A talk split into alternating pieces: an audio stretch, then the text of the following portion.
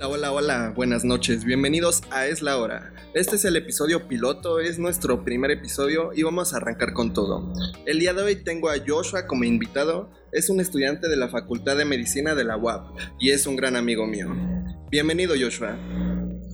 ¿Qué tal Juan? Muchas gracias por invitarme, por poder ser tu padrino en este gran podcast y espero que te vaya genial. Ojalá sea, pues sea bueno, que tenga un buen buen toque. Muchas gracias por venir, Joshua. La verdad es que yo estaba muy ansioso porque yo decía, no sé qué voy a hacer, no sé cómo voy a empezar, no sé ni siquiera a quién voy a invitar. Pero cuando definí el tema dije, tiene que ser él, lo tengo que invitar a él. Porque yo sé que al igual que, que yo, personalmente yo sé que tú has sido una persona que ha vivido cosas similares, desde una diversión muy hilarante, desde penurias amorosas muy grandes. bueno, tú sabes.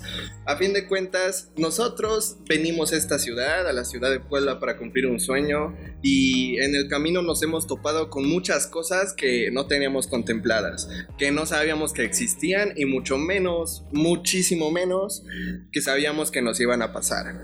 El día de hoy vamos a contarle contarles todo lo que vive un universitario cuando llega a una, ciudad que no es la suya.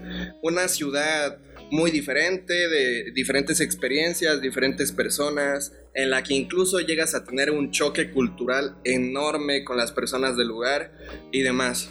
Bueno, Joshua, para comenzar el tema, ¿qué tal si nos cuentas cómo fueron tus primeros días en esta ciudad?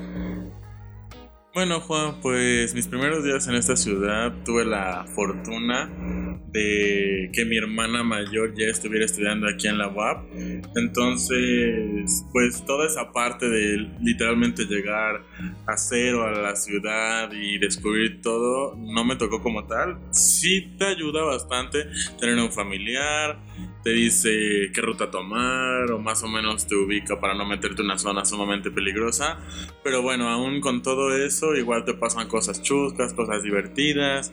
Yo creo que lo primero que pasa siempre lo repito cada vez que me preguntan, es este lo fácil que es perderte tomando una ruta aquí en Puebla que se supone que es, pero al mismo tiempo no es. Por ejemplo, en mi caso, yo vivía por CEU cuando regresé, cuando llegué aquí a la universidad, eh, pero bueno, como ya mencionaste, yo estudio medicina, la facultad de medicina está en la 31 y CEU está muchísimo más lejos. Entonces, por donde yo vivía, podía tomar la 10, una ruta amarilla.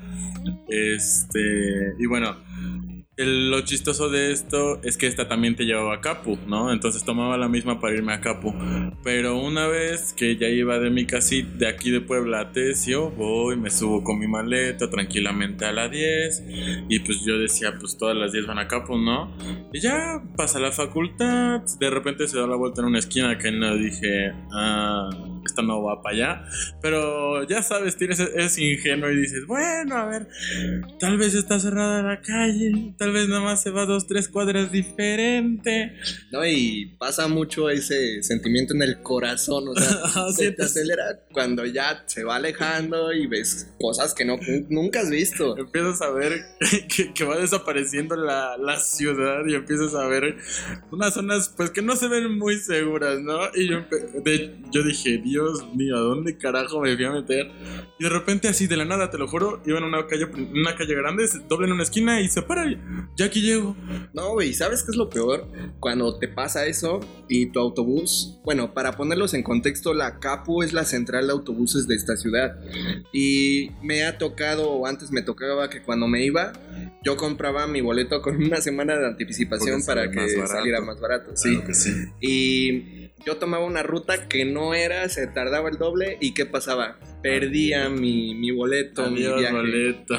Sí, y no, ese, ese miedo ya cuando vas en la ruta, aparte de que se llena mucho, ya no solo llevas el miedo de que te asalten, ya llevas el miedo enorme de ya perdí mi viaje, ¿a dónde me está llevando? frustrado porque ya perdiste 300 pesos o lo que cueste tu boleto. Luego con miedo porque no sabes en dónde estás. Y luego con más miedo porque luego generalmente las rutas terminan en lugares bien culeros. Sí. No es que terminen en Ángel, en el centro, en una zona bonita, no, terminan así refundidos en el lugar más horrible que pueda haber. Sí, sí suele pasar mucho y también, ¿sabes qué me pasó la primera vez que, que me sucedió eso?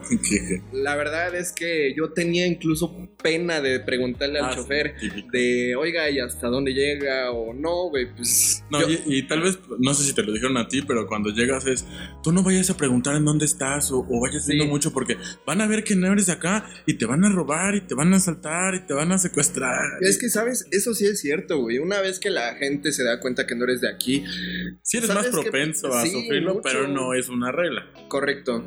Aún así, yo por eso lo evitaba, ni le preguntaba. ¿Y sabes qué le dije ese día al chofer? Número uno, ya me había resignado a que había perdido mi viaje. Ya mamá. Cuando llegamos al destino, yo le dije, oiga, jefe.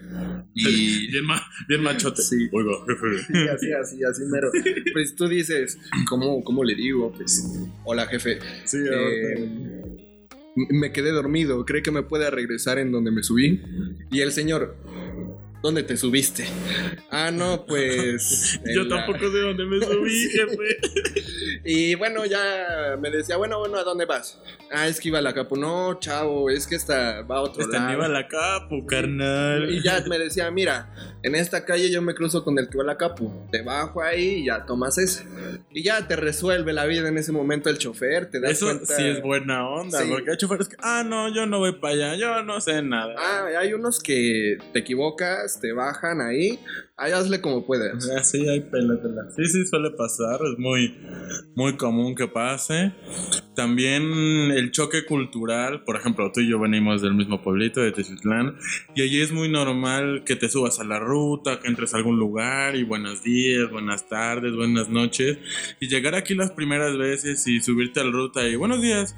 Y es más, no es que no te contesten, es que te ven feo, ¿sabes? Te ven así como pinche bicho raro y, y te da esta pena, te da esta ¿Sabes? pena decir buenos días. Yo me he dado cuenta en el lenguaje corporal de las personas que cuando tú llegas y dices, hola, buenos días, hola, buenas noches, buenas tardes, los que llevan su mochila en la mano hasta la agarran más fuerte, güey. Es como una barrera de, de no me estés chingando, Sí, algo así. la gente va como cagada, ya no, no quieren, bueno, no toda, pero en la gran mayoría sí, no te contesta, te ven feo. Y no es por hablar mal de los poblanos, no, para nada. Yo incluso ya me considero un poblano porque sin darte cuenta con el tiempo te conviertes en uno. Sí, la verdad, te conviertes totalmente en un poblano y ni siquiera te das cuenta. Pero aún así las personas también tienen buenas, pues buenas cosas. El lado bueno de las cosas es lo que también me gustaría contarles. A mí me pasó que con gente de mi pueblo que conocía, no puedo decir que amigos, pero sí conocidos, que quizá yo necesitaba algo, ellos se daban cuenta y nunca me ofrecían su ayuda. Y no es que yo le, yo le esperaba, no, para nada. Simplemente que me sorprendió cuando con gente de la ciudad sí me pasó y ni los conocía. Y yo dije, wow, qué, qué choque cultural tan grande. A fin de cuentas, cada lugar tiene lo suyo, cosas positivas, negativas. Pero volviendo al tema, eso es lo que... Una de las cosas que nos pasó cuando llegamos.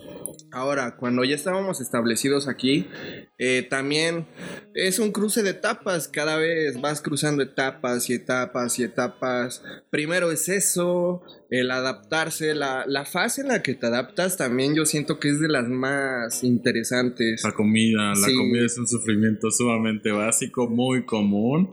Estás acostumbrado a la comida de tu mamá, que desayuno, comida y cena, que se me antoja un postrecito. Y bueno, al menos que te vaya muy bien y que te vaya bien en la vida, tú y ah, no es ni, ni tú ni mi caso. Entonces creo que sí, el hecho de la comida, de ir a hacer tu despensa y darte cuenta todo lo caro que es existir, inclusive cagar, es bastante caro. Es otra cosa. Que ya comas y, y así te salga quemado, seco, Te lo salado. comes. No puedes tirar tu comida Sí, sí, sí. porque va, ahí van 100, 200, tu despensa, lo que sea, y dices chinguas. Sí, la verdad en ese aspecto, cuando tú te adaptas a vivir solo, compartir, lo que sea. A fin de cuentas, cambias totalmente tu vida. Cuando tú estás con tus padres, comes tres veces al día. Ah, pues. Si no te gusta, lo dejas. No, pues terminé de comer, dos horas me, me he hecho una naranjita. Ah, que mi mamá ya está, ya hizo cacahuates. Hijo, ¿quieres cacahuates? Sí, es un postre. No, sí, ma, sí. Ah, pero en la ciudad, mira, nada, nada. Hora de esta. Ah, exactamente, y es bien es un golpe de realidad enorme porque por más que te apoyen tus papás en lo que más puedan, en la ciudad siempre vas a sufrir de algo, de verdad, siempre, porque uno está acostumbrado a, a tener una carga emocional con sus padres y con su familia. Cuando tú estás en la ciudad, quizá un día solo comiste una vez al día, ya sea por lo que sea, porque no tenías dinero, porque no te dio tiempo, que también es un factor muy grande. Muy común. Muy común a veces de verdad, de tantas cosas que haces, que te transportas, que vas a la escuela, que quizá trabajas, se te olvida hasta comer. Solo llega, solo desayunas, cenas algo relax y solo quieres dormir después de hacer la tarea. Eh, pero sí, es un golpe de realidad totalmente duro y, y enorme.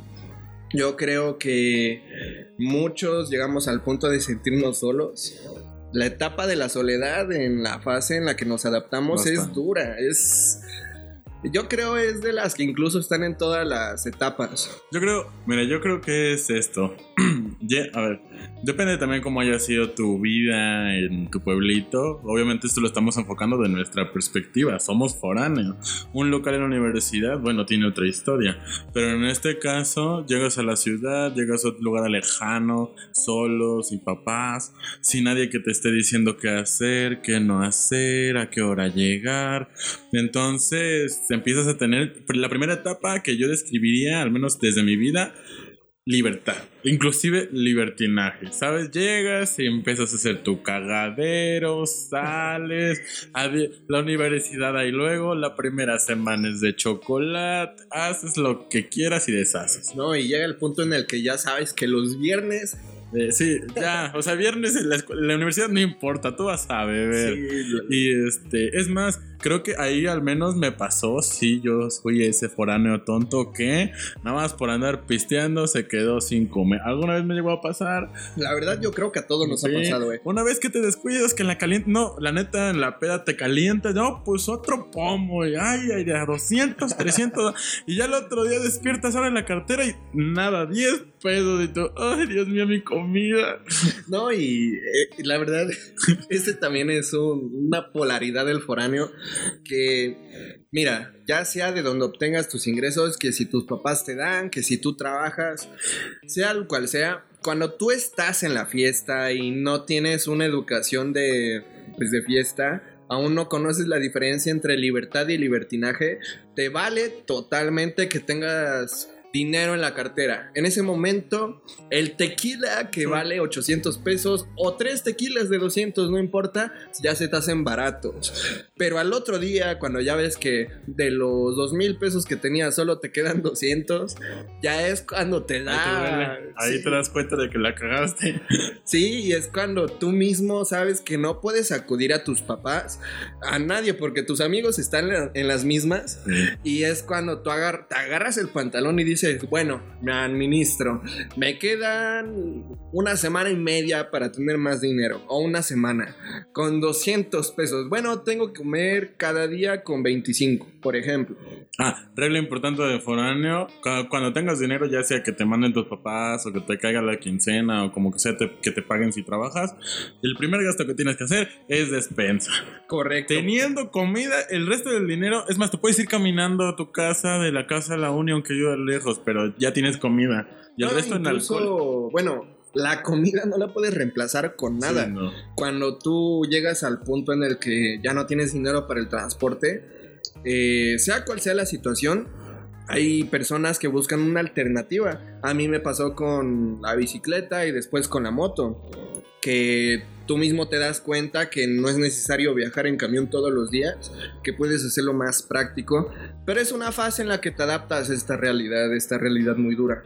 Sí, también sabes algo, ah, bueno, yo nunca la apliqué, pero sí tenía conocidos que la hacían, la típica de me voy a dormir porque tengo hambre. Ay, no manches. O, o porque no tienes para comer, o porque te da huevo prepararte.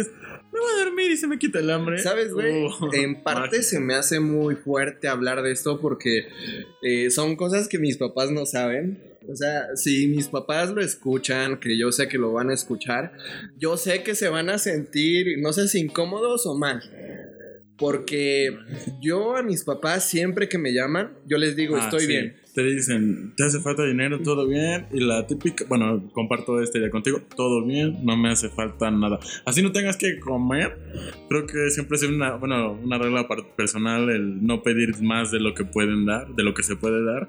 O simplemente no exigir, o sea, tú estás aquí y tú ya sabes en qué te lo gastaste y por qué te lo gastaste. Y si te quedaste sin varo nomás porque eres tonto y porque quisiste hacer otras cosas, Sí. ahora acepta las consecuencias. Es que, güey, yo me siento incluso, yo me sentiría Mal. muy mal Sí. si les dijera, sí necesito dinero, porque el dinero que tenía me lo gasté en, en cosas que no me las debería de gastar. A fin de cuentas, yo vengo a, a crecer como persona, no vengo solo de fiesta.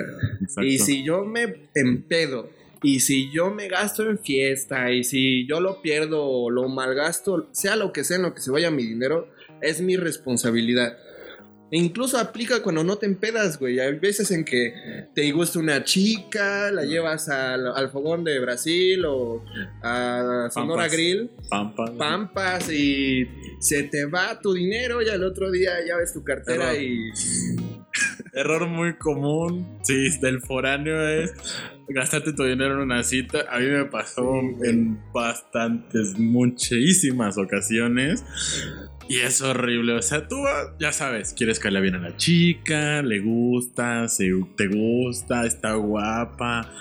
Y obviamente es local, ¿no? Es más práctico para ella, no tiene que pagar luz, gas, teléfono, internet, agua, lo que sea. Y pues tiene a sus papás, ¿no? Ella puede gastarse todo el dinero que tenga y de todos modos llegará y tendrá de comer.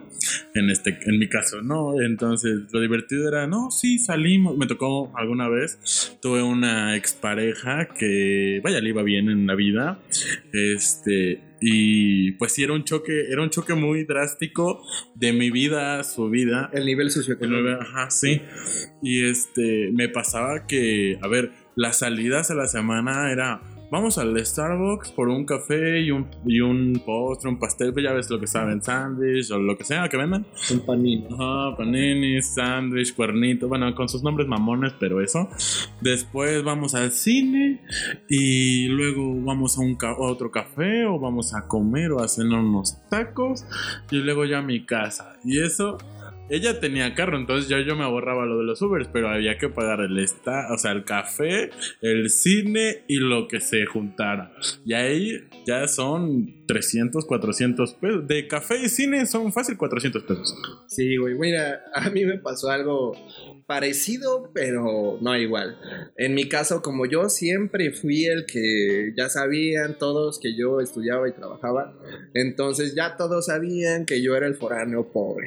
En ese caso, las chicas que llegaban a salir conmigo, que siempre tuve suerte en eso, la verdad, Ay, lo eh, en- la verdad, no, no mames, güey. no me este, quejo. no me quejo porque siempre fueron chicas que no, no eran como que, oye, quiero ir a las- al Starbucks acá. No, güey, o sea, así fuéramos a la cafetería que estaba enfrente de la uña o a donde sea, la pasábamos bien, güey. O sea, yo, yo tuve ese, ese privilegio, privilegio. esa fortuna de que las chicas ya supieran mi nivel socioeconómico para saber que no era un güey del que se podían aprovechar o, o no era un güey del que le sobraba el dinero. Pues no, fíjate que, este, a ver, eso pa- mi exnovia era muy, muy linda, muy buena onda, por algo fue mi pareja, y este, eso pasó porque yo le quería hacer, le pegué a la No, mamada, sí, o sea, la hecho, neta, la neta. me ha pasado. Pero ya después, yo sí, la neta dije, no le puedo seguir el ritmo, no tengo que, o sea, llega el fin de semana, me- se me va los 500 pesos que me dan a la semana mis jefes o que me toca para fin de semana en un día y ya no tengo varo, entonces, ah, pues obviamente ella me, de- ella me decía, oye, pues yo pago y no sé qué, pero ya sabes esta idea de que no, yo pago, mi amor, no te preocupes. El orgullo, ya el sabes, orgullo. el orgullo. el ¿Sabes, güey? Una vez me pasó, yo salí con una chica, una alemana, ¿cómo le hice? No sé. O sea, solo cuando me di cuenta, yo serio. ya estaba en su carro, ella manejaba siempre, a veces yo manejaba, como sea. Pero ella me invitaba a todo, güey. Y no sé si muchos pasamos por eso. Eh, pero es incómodo, güey. Yo también pasé por la misma etapa, igual con la misma pareja. Ajá, es- Después de, de- justo después de que yo le dije, ¿sabes qué? Ya no podemos salir tan, o sea, a tan seguido a cosas tan, a cosas caras. Este, dame chance. Ah, y en ese momento empecé a trabajar y todo. Como los siguientes cuatro o cinco meses me pagaba todo y, y era cada peso que se soltaba era complicado porque estamos acostumbrados, al menos en el pueblito es mucho de, no, tú eres el hombre, tú vas y pagas, tú. Y generalmente sí, o sea... Pues es la idea del caballero. Ajá, el caballero, sí. Y bueno, también, no sé si te ha pasado, este... Ajá, no sé si te ha pasado que llegas a salir con una chica y todo bien, todo va cool, todo chido, te cae bien, le caes bien, hablan, se divierten, risa, shalala. Pero al momento de la cuenta, o sea, a mí no me molesta que no paguen, porque tú ya, hay que ser honestos, tú como hombre sales y ya sabes que vas a pagar Es que, güey, mira, en lo personal a mí siempre me ha pasado, güey, que yo ya tengo el dinero previsto para pagar todo. Sí. ¿no? O sea, Pues, ya. Es lo típico, eres- Pero siempre esperas, güey, que mínimo la chica La diga, intención. Ajá. La- pero una intención buena, es a lo que voy. Porque es lo que te iba a decir. O sea, a veces pasa que la chica le hace, ay, a ver, espérame. Y, y te, da- te das cuenta cuando alguien busca de verdad. que, que neta le No, güey, es como de, "No, te- espérame, a ver, ay, ay, ay. Es como espera". cuando buscabas, cuando buscabas la tarea en la única, enfrente del doble. güey, también ellas juegan con nuestro orgullo, güey, porque en el instante en el que sacan la cartera, tú la sacas más rápido, güey. O sea, es, es como carreritas, ¿no? Es como de, no, no, no, no, no, no, no, yo, lo, yo pago, yo pago. Sacas la cartera, güey, sacas los billetes, ya ni siquiera te das cuenta que sea lo exacto, porque cuando no sacan la cartera, güey, eh, y son 600... ah, aquí tengo uno de 500 y uno de 100. No, cuando saca la cartera, saco los dos de 500 porque si no me va a ganar, pero nunca sacan nada, güey. Yo, la verdad, yo la que aplico, eh, o sea, si voy a pagar y me dicen, ah, no, yo pago, pagamos mecha y mecha, y, y veo que van a sacar la cartera, yo sí me espero, yo sí digo, a ver, sácala su mochila. Y ya cuando la sacan y van a pagar, ya sí, no, no, no, a ver, ya, pago yo. Mira, Pero- también, bueno, quiero aclarar un punto, la verdad. No nos queremos mofar de las chicas en ningún momento. Ah, no, no, no, no. No, para nada. Pero pasa, pa- o sea, me refiero al, al aspecto forano en el que este, llegas a gastarte más porque te emocionaste lo que sea y después te toca sufrirla. Pero también, también me han tocado muchas chicas, güey, que, o sea, desde el principio te dicen, vamos a pagar mitad, mitad Ah, y sí. mitad, ¿eh? No, hermoso. Y ellas te lo de- dejan. se, da, se se mucho acá en Puebla, ¿eh? Sí, Es, de es- hecho, eh, sí. de hecho es, es lo, lo raro es que te tocan esas, las chicas que, es más, hasta que te exigen. Hay chicas que, ah, no sé si te ha pasado, hay unas chicas que tienen que exigir, pero lo bonito es, y lo que más se da es que sales con una chica y te dice, pero vamos a pagar micha micha. O, o yo pago esto y tú pagas el, yo pago, los yo pago el café y tú pagas el cine, o así. También, güey, bueno, es algo que admiro mucho de muchas chicas de nuestra generación que actualmente hacen eso porque no creen en la autoridad y en el caballerismo de un hombre que está ligado al machismo. Ajá, que hace El- todo y paga todo. Exacto, o sea, yo también estoy de acuerdo en que las mujeres son muy capaces de hacer lo mismo que nosotros e incluso más. Mejores, son mejores. Sí, güey, básicamente. No, no sé por qué, si son mejores que nosotros, eh, tendríamos que ser, y no lo digo por no pagar, no para nada, es el aspecto en el que muchos hombres hacen sentir inútiles a las mujeres cuando ellos pagan todo. Ah, bueno, sí, porque yo tengo conocido, dejémoslo así, que, a ver, salimos, salimos en grupo, en equipo, lo que sea, en compa- con compañeros y sus parejas, y generalmente sí he tenido la gran fortuna y de con las parejas con las que he tenido, siempre es como de micha y micha, o, o tú esta y yo esto, no, ya sabes, un equipo, como debe ser una pareja. Es que eso debe de ser, Ajá. güey, un equipo. Pero yo sí tengo compañeros que le dicen a su no, yo pago, y me ha tocado ver así que le agarran el brazo y se lo bajan y se lo quitan de la cartera y que yo pago. Y yo así como, ah, carnal, solo te quiero ayudar a pagar. O sea, no, no vas a hacer menos sobre porque te pague ella la Así comida. es, a fin de cuentas, bueno, la verdad no quiero entrar Bueno, en ese este es otro episodio. tema. Sí, es, otro, tema. Mm. Eh, en un episodio quizá hablaremos de eso. Ya veremos. A fin de cuentas, hoy queremos profundizar en, en nuestras vivencias como universitario, como persona extraña de la ciudad, como persona que se viene a adaptar. Eh, bueno, pasando a otro tema. ¿Tú recuerdas, güey, tu primera fiesta? Creo que lo triste sería acordarse de la primera fiesta. Porque si no te acuerdas, fue una pedota. Pero, Pero bueno, sí me acuerdo. Sí me acuerdo eh, la, la situación.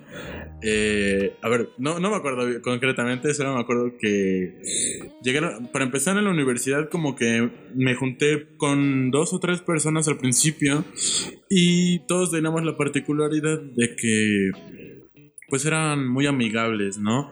Entonces, este... Ajá, este... eh, ya nos conocimos más y entre nosotros tres como que juntamos a más. Hicimos un grupito que se llama se llamaba La Secta. Éramos como 9, 10 cabrones. Bueno, éramos como 5 y 5, 5 chicas, 5 chicos. Y ya sabes, el foráneo de casa sola es el mejor amigo del mundo. Y hicimos una casa en un departamento como a cuatro cuadras de la facultad. Eh, creo que esta no es la primera como tal, pero sí es la primera memorable que tengo. Este, terminamos, era después del primer, después del primer parcial eran las, era la bienvenida oficial de la Facultad de Medicina, siempre es la bienvenida oficial. Pero es como después de la semana en la que obligatoriamente se deben de acabar los, los exámenes. Entonces, cuando recién empezaban en esa semana, un doctor no fue en un viernes y nosotros solo teníamos los viernes dos clases. Y la primera no habíamos tenido y en la segunda no fue. Entonces... Entonces, este... Fuimos a la casa de nuestro compañero, compramos un buen de alcohol, pero un buen de, no sé, éramos, fuimos casi todo el grupo, ya sabes, porque éramos primer semestre, este, éramos como 20, 25 personas, pues había como 30 botellas, o sea, era de botella por cabeza. Y empezamos súper temprano, como, a ver, a ver si mi, mamá, y mi hermana están escuchando esto, lo, lo- lo lamento, pero iba a pasar. este, empezamos como a las 10 de la mañana, acabamos como a las 4 de la mañana del otro día sin parar. Sea, empezamos, fuimos a comprar unas tortas de chilaquil que estaban justo enfrente del departamento. Empezamos a tomar, desayunamos, empezamos a tomar. Luego, de repente llegaron amigos de los que no éramos amigos, de los amigos que invitamos, pero que no eran de la bolita de la secta. Y como llegaron tarde, llevaron carne. Y un compa tenía un asador y tenía carro. Un compa local llevó su se- él llegó, se echó dos chelas, se fue a su casa a cambiar. Se regresó, llegó con el asador, llegó la carne, una carnita asada así bien perrona. Y seguimos tomando. Todavía recuerdo ahí. A ver. Te- creo que no sé si te han pasado historias chuscas en la peda, porque pues foráneo. Sí. Tengo, estábamos en la azotea de un edificio que tenía 5 o 6 pisos, algo así. Eh, y tenían tragaluz. Y en el tragaluz, en el techo, solo estaba tapado por una mallita de esta ciclónica, de esas así. Y este, Para que no se vaya la ropa. Ajá. Y ten otro compañero que era medio destructivo con el alcohol, se ya estaba tomado porque él no tomaba hasta la universidad. Y recuerdo yo estar aquí platicando con una amiga, tomando, y de repente escuchar que estaban grite y grite y bájate, bájate. Y yo digo, ¿qué pedo, qué pedo? Me volteo y no el cabrón está bailando. O sea, literalmente bailando encima de la malla ciclónica en medio del tragaluz de un edificio de 6, 7 pisos. Y era, o sea, se pudo ver, en ese momento se pudo haber hecho caca. Sí. Este, de una amiguita llamada Mariana, que era la mamá de todos los pollitos, le empezó a gritar, bájate pendejo, que te vas a matar. Total, ya como que reaccionó y en vez de que se moviera despacio hacia la bardita que era de concreto, no empezó a brincar. O sea, todavía dio como tres brincos en la malla para llegar a la orilla. O sea, no, no, no, no, no, no, no. Ay, Dios detenga la santa gloria, compañero. De- gracias a Dios no le pasó nada. Sí, o sea, un desastre. Luego seguimos y ese mismo compa eh, era, era su crush, una de las amigas de la secta. Todos éramos de la secta para estar. Te digo que éramos como nueve en total. Este. Yo estoy platicando, ocupado, y este amigo hasta hay un video de eso muy hermoso. Eh, le declara su amor en una peda. Para esto, ella no, ella, ella se, llama Dianita. eh, es un ángel, es un amor de persona, súper linda, súper cariñosa, no toma, no fuma, hace deporte, es una genio. Pero, pero es bien, o sea, va a las pedas y ve y echa desmadre y baila. Balance perfecto. Ajá, balance pero perfecto. no es nada desastroso. O sea, no, no, no le gusta, pero le gusta ir. Y entonces yo nada, yo nada más veo cómo entra llorando mi compa y... Lo rechazó. Sí, Ah, es que, a ver, el video, el video se ve perfecto. Justo graban el momento, no se escucha lo que él le dice, pero graban el momento en el que Dianita se tapa la boca y le hace, no.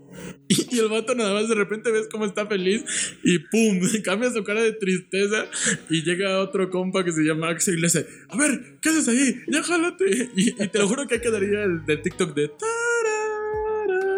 Oh no. Oh no. Oh no, no, no, no, no. O sea, súper, súper sad. Eso me tocó. Y des- en ese pedo pasó de todo. O sea, mataron a mi compa. Ese mismo compa casi se muere. Otro compañero, este. eh, ya estaba tomado. Yo estaba arriba en la azotea otra vez en la noche platicando con otras personas. Y de repente se escucha. Pues un, un golpe horrible. O sea, un, un, santo madrazo. Y bajamos y la mesa de centro de cristal enorme, como de, no sé, un metro de diámetro, Hecha metro y medio, hecha mierda. No. Y la base, su base de madera, que creo que era de cedro, así, así algo caro, porque pues nuestro compa tenía varo. Partida, eran tres patas, eran de dos patas ahora, así partida, la abrieron así a la Oye, aquí la pregunta es: ¿cómo hicieron eso? Es que yo no sé, es que nadie sabe. El, el secreto de esa peda es que nadie sabe y nadie, Nadie supo. Van cuatro años, no, cinco ya, cinco años y medio. Y nunca nadie ha sabido y nadie ha querido decir fui yo quién la rompió. Solo pasó. Güey, pero bueno, este tipo de pedas, la neta es que si es la primera, te deja una impresión de. Güey. Oh, maldita vida foránea. güey. Tú vives pedas en tu pueblo y lo que sea muy buenas, pero ves eso, güey. Es otro nivel, güey. A mí me pasó una similar, no igual, güey. La neta, qué afortunado.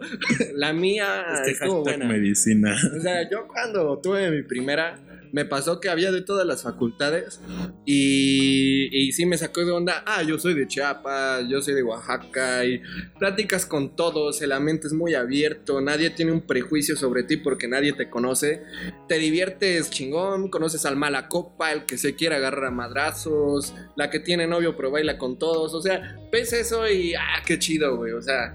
Entras en ambiente, fie- fiesteas, pero la tuya es épica, güey. Es que si algo, si algo de estoy orgulloso de mi facultad, quitando todo Ah, lo que sí, tiene que ver con la carrera. tiene las mejores. ¿Quieres las una mejores. buena peda en la UAP? Vete una, vete una peda de la Facultad de Medicina. Esas Güey, sí es son que pedas. también son un madral, güey. ¿Cuántos? ¿13 mil? Matrícula de 13 mil, sí. Sí. Bueno, 13 mil y algo. Quiero que sepan que mm, no se los contamos para que vean con las ganas de tener fiesta.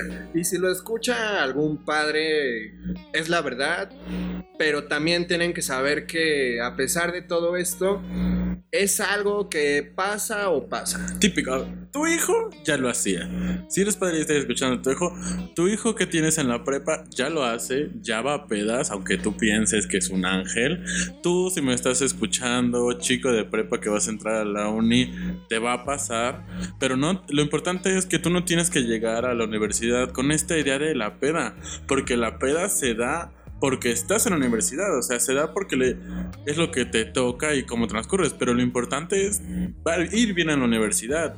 Creo que el regalo de tu esfuerzo es la peda, son los amigos, pero pues no debes de, no debes de descuidar para nada la universidad y es creo no, que y sí se puede, o sea, puedes balancear tu vida hasta el punto de no descuidar nada. No, yo tengo compañeros de la FAC que tienen promedio casi perfectos y son unos pedotes, pero de primera. Pero son unos genios y se esfuerzan y sus tareas y a la hora que se duerman y, el día que sea, y ahí están. Y bueno, también tienen que saber que esto que les estamos contando es solo una etapa, porque llega el punto en el que a pesar de que haya, ya no vas. Y si vas, ya no es con la misma frecuencia. Ya no te diviertes. No.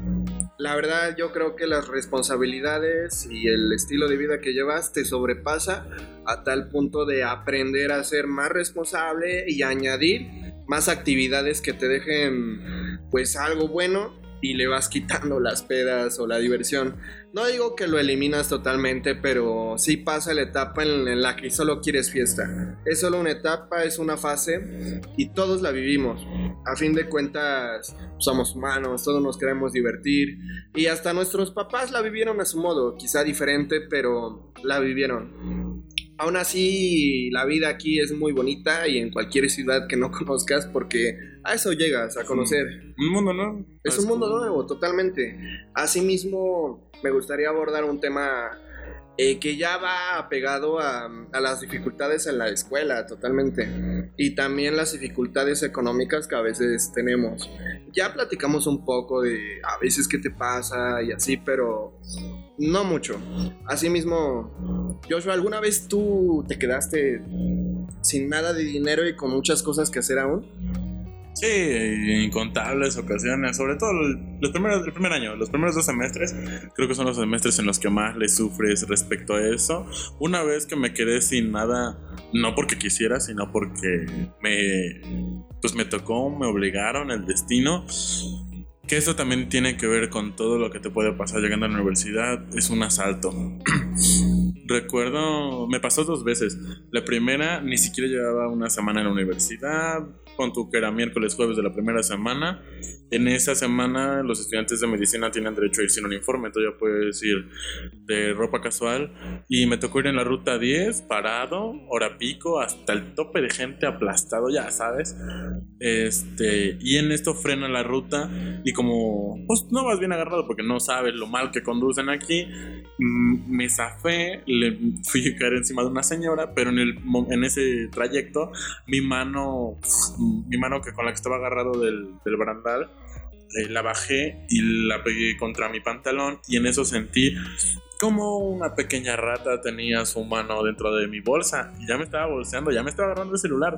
Entonces lo único que, que se me ocurrió hacer, o sea, como soltar el manotazo, ya como de mamá regañando al niño y empezar a gritar, ¡eh, culero, rata, rata, rata, rata! Pero como justo se paró la ruta, por eso fue todo lo que pasó después, salió corriendo. No le vi ni la cara, no supe quién era, la primera.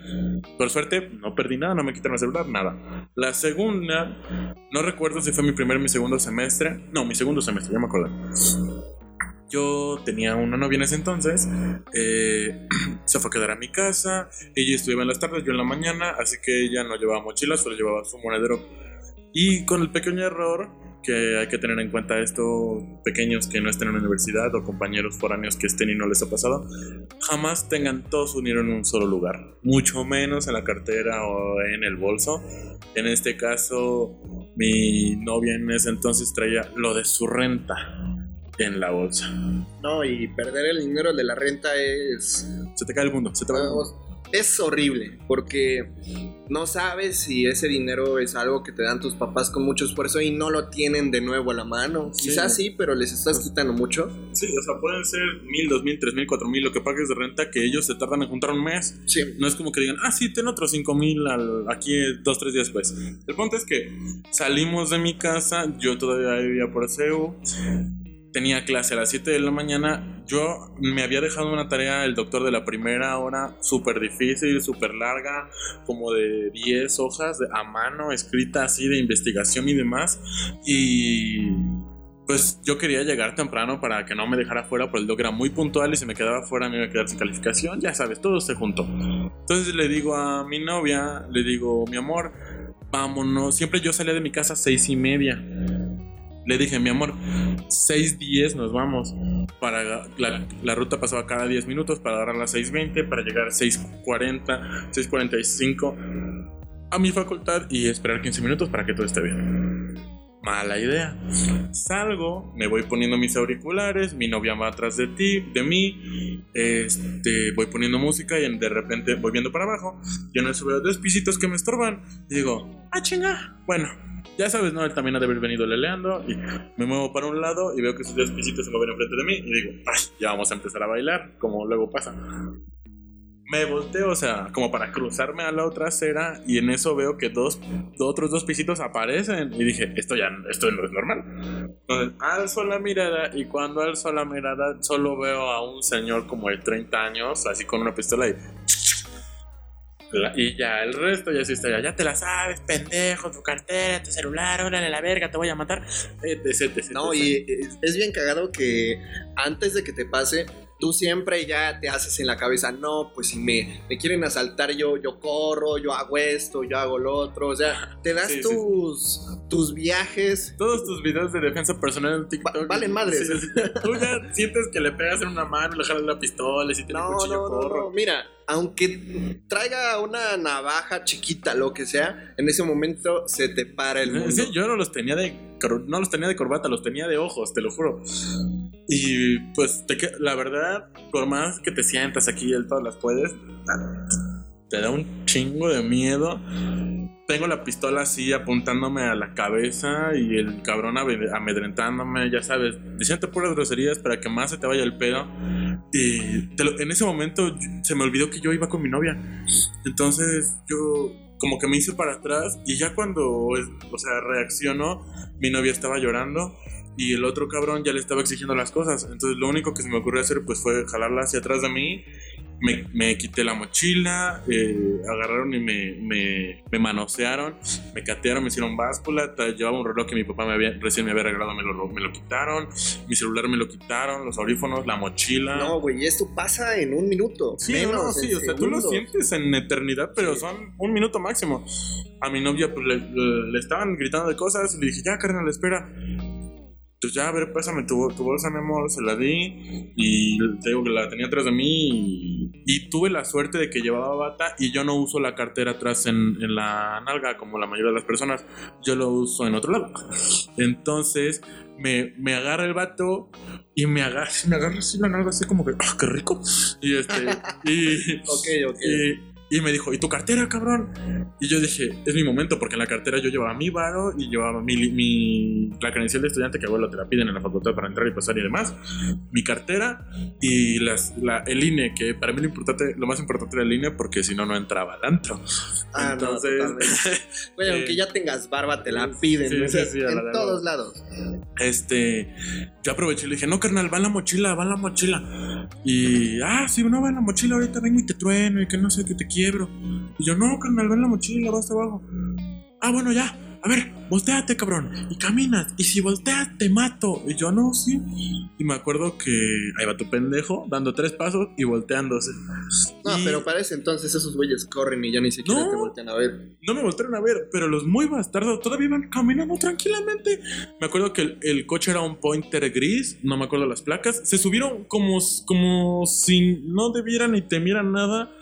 Y lo, triste que pasara eso fue que me tuve que regresar a mi casa por un... Ah, la mochila era nueva. Mi mochila ya estaba bien jodida y mis papás me dijeron, te vamos a comprar otra porque ya das pena. Yo dije, ajá. Me compraron la otra, tenía dos días y me la robaron. Entonces tuve que regresarme por mi mochila vieja para luego regresar a la universidad para que el doctor me pidiera la tarea y yo le dijera, Doc, es que me asaltaron. Después de que él se burlara de mí unos tres minutos, me dijo, ah, bueno, me la traes mañana. Fue, lo, fue, fue, peor que me robaran. Hacer una tele otra vez de 10 horas para el otro día. No, qué triste. Pero es parte de ser forano, es parte de no ser de la ciudad. A mí afortunadamente nunca me han asaltado. He visto otros asaltos y a, a raíz de eso aprendes a evitarlos, también de los testimonios de los demás, etc. Aún así, sí me han llegado a robar cosas no puedo decir que fue un asalto, quizá un, un, asalto silencioso. Pero no me han robado casi nada, güey. Pero sí sé que estas cosas son cosas que pasan todos los días aquí. Eh, hay tanta gente que alguien que te asalte fácilmente se puede mezclar entre los demás. Así ven carro, así venga caminando. Bueno. Eh, asimismo, yo recuerdo mucho que cuando llegué, yo me asustaba muchísimo, güey, cuando veía personas que se veían, perdón por la expresión, pero malandras. Malotas. Sí, la verdad es que... Sí, así se ven, ni modo. No, güey. Y es que tú ves un malote de tu ciudad, de tu pueblo, y nada que ver con los malotes de aquí, ¿eh? Aquí sí traen la, la, la lágrima tatuada. No. De verdad, eh, aunque te dirigen la palabra, ya te asustaste. Luego la típica, la de, oye carnal, ¿no traes la hora? Ya. Ah. Y tú... No, carnal, yo no, no sé leer el reloj y te vas. No, yo- a mí me ha pasado que yo ni los pelo, como si llevara los audífonos, o a veces incluso traigo los audífonos y no traigo música. Ah, la típica. La típica, porque así la gente o los güeyes que te quieren transar con algo, ya no te preguntan porque piensan que vas en tu mundo. Y aún así tú vienes a las vivas, si alguien viene atrás de ti ya por dos calles, haces lo que puedas para perderte o te regresas, haces lo evidente para que se dé cuenta que ya no esté. Y está bien. Hablando ya de este tema, quiero cambiar a otro. Eh, quiero abordar mucho algo muy importante. Quiero transmitirle a las personas por qué deberían de tomar la iniciativa de cumplir lo que quieren. Porque yo conozco muchas personas, amigos conocidos, que tenían la iniciativa de, ok, en mi pueblo, ciudad, no tengo esta carrera, no puedo estudiarla porque ninguna universidad la ofrece. O quiero trabajar de esto, pero aquí tampoco hay. Quiero especializarme en esta, en esta profesión u oficio, pero no puedo. Y nunca salen de su zona de confort por miedo. Cosa totalmente entendible, pero sí me gustaría transmitir eh, por qué deberían de hacerlo. Pues mira, creo que una cosa muy importante de salir de tu pueblo, de luchar por tus sueños y entrar a una universidad lejos de tu lugar de nacimiento es el cómo se te abren los ojos y si el mundo ante la- todas las posibilidades que hay. Creo que muchas personas nos venimos abajo, nos derrumbamos o pensamos que todo es muy difícil porque pues no conocemos experiencias de alguien más. Pero lo que te otorga la, la universidad es este... No sé cómo decirlo, es esta magia de darte cuenta que hay muchísimas personas que sufren muchísimo más que tú, al menos en mi caso. Yo conocí personas que neta la pasaban mal y yo me, ah, yo me quejaba porque ya no me alcanzaba para comer y había personas que no tenían para comer. O sea, Que no comían tres Ajá. días, güey. Exacto. O que solo tenían una bolsita de arroz y con eso comían muchísimo tiempo. Sí, y tú te quejas nada más porque no cenaste, ¿no sabes? Eso, y también conocer las personas que aparte de, o sea, muy aparte de todo eso, le echan un buen de ganas, se rifan con todo, le dan con todo y... Y eso te nutre, te, te llegan a tu vida y te dan nuevas ideas, te dan ideas de, Lo increíble, güey, es que te cambian la perspectiva del mundo totalmente. Sí, to- totalmente. Te, también te pueden inclusive dar ideas para emprender, te ayudan a perder miedo, te ayudan a tener metas nuevas. Tal vez ellos te den alguna idea en la que tú jamás habías pensado que ahora sea una nueva meta, que sea un nuevo sueño, o tú llegues desanimado pensando que, en mi, por ejemplo, en mi caso, no saber qué quieres estudiar de, de especialidad, o si, o si crees pasar, o que te medio desanimes en la carrera y llega un amigo ese que jamás habrías conocido si no hubieras estado acá, que te cambia tu modo de ver las cosas, te pasa esa energía de vida que tiene, ese don que unas personas tienen de, de llenarnos de vida a otras y, y te, te ayuda muchísimo. Y es importante también porque una parte difícil de la universidad es la etapa donde, como tú mencionaste hace ya rato, te sientes solo. Hay muchas veces en la universidad, sobre todo siempre en un tiempo después de pasar esta etapa de la diversión, en la que te empiezas a dar cuenta que estás solo, que ya no está tu mamá, que no está tu papá, que tal vez tus amigos de la prepa ya no están, o te diste cuenta que no eran tan amigos de verdad, y llegas a tu casa, tienes ganas de decirle a alguien cómo te sientes, estás triste, quieres llorar, quieres abrazar a alguien, y no hay nadie que No, esté ahí. La verdad es un golpe de realidad y es golpe tras golpe tras golpe. Que si tienes novia ya te terminó, que si ya te engañó, sea lo que sea que te haya hecho una persona, amigo, conocido, todo es un golpe de realidad porque ya estás solo. Y creo que ese es el parteaguas de todo lo que te pasa viviendo solo, que estás solo, básicamente. Ahí eres tú, tú. Sí, solo tienes que aprender a lidiar con ello. Tienes, si no eres una persona con empatía, a madrazos, de verdad, a madrazos la aprendes. Porque uno, bueno, yo conozco personas que no la tienen y, y la aprenden a raíz de las personas con las que se relacionan, a las personas que conocen o incluso a las personas con las que llegan a estar como relación. Pero este es un camino que yo le recomiendo mucho a las personas. Si tú tienes miedo porque es que mis papás no me lo pueden pagar, puedes trabajar, puedes encontrar algo. Yo sé que vas a sufrir, vas a vivir carencias, no te voy a engañar, porque vas a sufrir muchas. Bueno, el tiempo se nos está acabando. Puse un temporizador para, para no alargarnos mucho. Aún así, tenemos que terminar este tema. Em, como lo mencionaba, vas a sufrir carencias.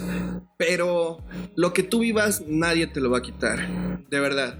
Y todo lo- el camino que tú recorras va a tener frutos. De verdad, cuando yo vivía en mi, en mi ciudad, en mi pueblo, Eh, no creía, es, creo que es algo muy divertido. Cuando tú vives ahí y a esa edad, porque también evolucionar conforme creces creo que es algo que todos sabemos que no somos la misma persona de hace 3, 4 años. Y estar aquí ahora y darte cuenta que en ese momento no habías soñado lo que ibas a estar haciendo ahora, que tú te creías en una, en una cosa, pero darte cuenta que ahora estás en algo mejor, que un- personalmente has crecido más, mentalmente eres mucho mejor. Es que son escalones. Digamos que si yo me hubiera quedado ya, yo estoy seguro de que no tendría el Tal vez. aprendizaje que yo tengo ahora. No tendría ni la mitad. Y ese aprendizaje se traduce en que mis sueños serían más pequeños. Mis logros no estarían ni a la mitad de lo que ahora he hecho. no tendrías la suficiente responsabilidad, no tendrías el coraje de hacer las cosas, no te esforzarías tanto por las cosas. Y al final son este tipo de cositas pequeñas son lo que hacen a una persona triunfar. El ser responsable, el nunca darse por vencido, el esforzarse sea lo que sea que cueste y como te cueste. Si algo te gusta, tú luchas. Sea que no comas, sea que no duermas, pierdas amigos que si se pierden en ese trayecto no eran tus amigos. Y lo demás es, es- es algo que hace a las personas triunfadoras y es algo que tal vez si tú no si tú o yo no estuviéramos acá no lo seríamos No, y la perspectiva de, de la realidad cambia mucho porque cuando tú estás en un lugar más pequeño, eh, depende de tu nivel socioeconómico. En mi caso, el ver una Durango es porque ya eres rico. Y aquí me cambió totalmente la perspectiva. Porque ahora ya no se me hace que sea de un rico. Ahora para mí una camioneta de un rico es una Tesla. sí. Muy pocas personas la traen, pero es muy común ver que una persona aquí trae una Durango, por ejemplo. Sí, lo típico, o sea, estando allá en Tesla tal vez es como de, ah, trae carro. Carro, el carro que sea, pero, ah, trae carro. Y la neta, no, ahorita es muy barato tener un carro. O sea, puedes comprar un carro hace de años, tener carro y ya. Y en realidad no te hace... A ver, tener carro no te hace ni mejor ni persona. No, claro que no. Pero... Solo creo que es la perspectiva de, de cómo concibes al mundo. A fin de cuentas, sí. Antes para mí eso se me hacía mucho. Ahora no es que se me haga poco para nada, güey, pero se me hace más Pero ya alcanzable. conoces otras fronteras. O sea, ya sabes lo que hay más arriba de tu rico. Sí. Hay ricos ricos. Sí, exactamente. Ya mis fronteras eh, sobre ese, esa perspectiva socioeconómica están mucho más altas. Ya, digamos que así mismo, con eso mis metas han crecido muchísimo. Claro. Si antes yo tenía de meta que a esta edad ya me iba a poder sostener solo, ahora yo eso lo hago pues cagado de risa. La verdad es que sí. Y lleva mucho esfuerzo, pero es posible. Y así mismo es posible que cumplas tus sueños, que estudies lo que quieras. Eh, vas a cubrir muchas cosas que vas a hacer. Vas a sudar, te va a doler, vas a llorar, pero también vas a reír, vas a ser feliz y encontrarás a muchas buenas personas en el camino y también perderás a muchas otras que no tendrían que estar ahí. Sí, correcto. Es todo un aprendizaje. A fin de cuentas, es el camino que tenemos todos. Pero quiero que pienses en esto. Si Joshua hasta ahora ha podido, si yo he podido, Si muchos hemos podido, tú también puedes. Y te agradezco por haber escuchado este podcast. Mi nombre es Juan.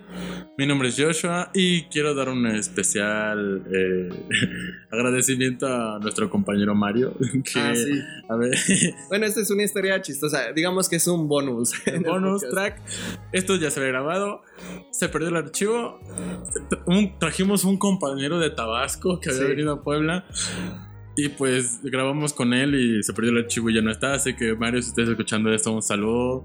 Gracias. Digamos que él fue parte del podcast Fantasma. Sí, sería el capítulo perdido. Sí, la verdad es que el primer episodio ya se había grabado. Por una tontería en la computadora se dañó. Y por eso mismo este episodio no se subió desde temprano. Se va a subir tarde por eso mismo, pero es parte de aprender a hacer un podcast. Poco a poco vamos a ir aprendiendo. También somos novatos. Es el primer episodio, es el episodio piloto. Y esta es la hora. Eh, gracias por escucharnos. Eh, llegamos casi a la hora. Me siento muy orgulloso de haber platicado de esto. Espero que les ayude mucho, que sea de aprendizaje. Y gracias de nuevo, infinitas gracias. Bonita noche.